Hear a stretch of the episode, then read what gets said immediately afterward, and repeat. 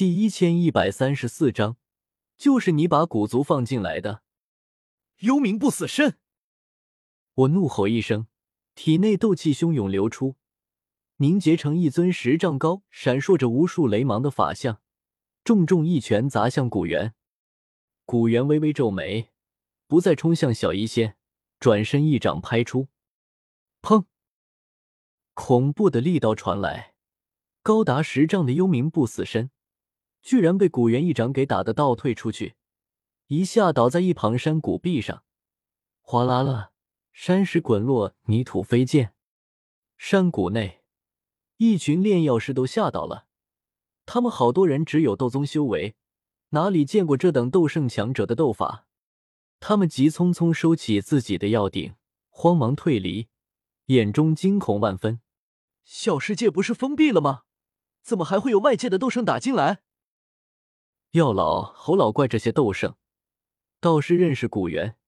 小丹塔大长老脸色阴沉，沉声道：“古元族长，这是怎么回事？”古元环视四周，眼见动静闹大，附近大爱盟的人都被惊动，大量弟子围了过来，还有唐三、石乐志这等斗圣强者，也都被惊动，正从远处急速赶来。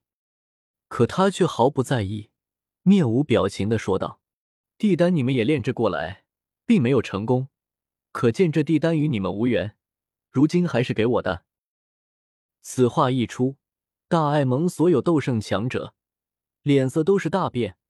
古元果然是来抢地品除丹的。也是，以古元的身份地位，除了地品除丹这种东西外，还有什么是值得他亲自动手来抢的？可是这等至宝。他们哪里愿意拱手相让？但古元又实力强大，还进来了天火小世界，就站在他们面前。一时间，大爱盟不少斗圣都是陷入沉默之中。我见情况不对，急忙低喝道：“古元，你到底是怎么进来天火小世界的？”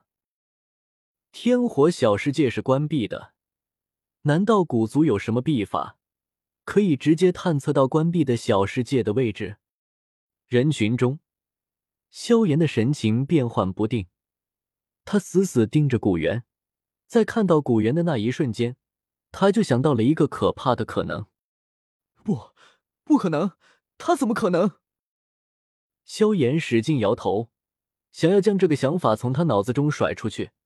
可是下一刻，他就看见远处有一道牵影，穿过重重人群。飞进山谷，落在了古元身侧。那倩影穿着一袭青色长裙，身姿婀娜，肌肤胜雪，脸上笑起来宛如一朵绽放的青莲。不是古轩儿还能是谁？萧炎的脸色瞬间变得无比惨白。轩儿，怎么是你？萧炎失声喊道，不敢相信眼前看到的这一幕。顾薰儿脸上露出一抹苦笑，比哭还要难看。他也不愿意在这个时候出现，可是这种事情不难推测，瞒不住的。现在他不主动说出来，挽回一点局面，事后萧炎也能猜到，到那时候情况会更加糟糕。萧炎哥哥，你听我解释。顾薰儿抿着嘴唇，轻声说道：“你没有去过驼舍古地洞府。”所以你可能并不清楚，当时我族与大爱盟联手，在古地洞府内一同抗衡魂天帝，最后联手才从魂天帝手中夺得地丹。地丹既然是我们联手夺得的，那就应该是我们双方共同拥有。可是纳兰叶却非要一人独占地丹，萧炎哥哥，你说这合理吗？萧炎顿时愣住了，他因为在闭关炼化净莲妖火，确实没有去古地洞府。里面的事情也都是听药老所说，具体的细节他确实并不怎么了解。难道？萧炎迟疑。够了！一道怒喝打断了他们两人的对话。我怒不可遏的看着萧炎，幽冥不死身随着我的动作一同看向萧炎，巨大的双眼之中有紫色的璀璨雷芒乍现，犹如一尊怒目金刚。萧炎，是你把人放进来的。一股怒火猛地从我胸膛上钻出来，我怎么都没想到，自从得到地品除丹后，我做了那么多的准备，千防万防，最后却是家贼难防。看着古薰儿出现在这里，我哪里还不明白，到底发生了什么事情？呵呵呵呵，萧炎，我平日里对你怎么样？在加玛帝国的时候，我就一直照顾你，甚至照顾你们萧家。你们萧家最开始蜗居在一个小小的乌坦城，是谁让你们搬到纳兰圣城，一跃成为纳兰帝国三大家族之一的？你修炼路上，我又帮了你多少？功法丹药，我从来没拉下过你的，甚至你要晋升斗圣，我就特意跑去帮你抓金莲妖火。可是你呢？你为了一个女人，居然就打开天火小世界，居然就放他们进来了！一连串的喝骂声回荡在整个天火小世界上空，我大发雷霆，不断指着萧炎破口大骂。可是不管怎么骂，我心中的怒火却没法消下去半分。萧炎这次做的实在太过了，把古元放进来，这是要我命。灰嫣然姐还嫁给你，给你生了一个儿子。萧炎，你这是打算抛弃妻子，以后去古界？和这贱人一起过了。萧炎被我骂的脸色愈发惨白，脸上毫无血色，他呆呆愣愣的看着我，脑子里彻底乱了。不，不是，我没想过，怎么会这样？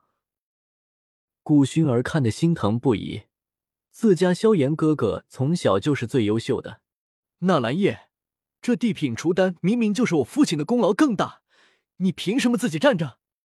你算什么东西？你有什么资格骂萧炎哥哥？错的都是你，就凭你也敢设想成帝？你要是早把地品除丹交出来，交给我父亲，又怎么会发生这种事情？古薰儿嘶声厉喝，犹如一个泼妇在骂街。我冷笑不止，好一个倒打一耙！抢夺地品除丹时，古元确实帮过一些忙，可是说他功劳最大，就有些过了吧。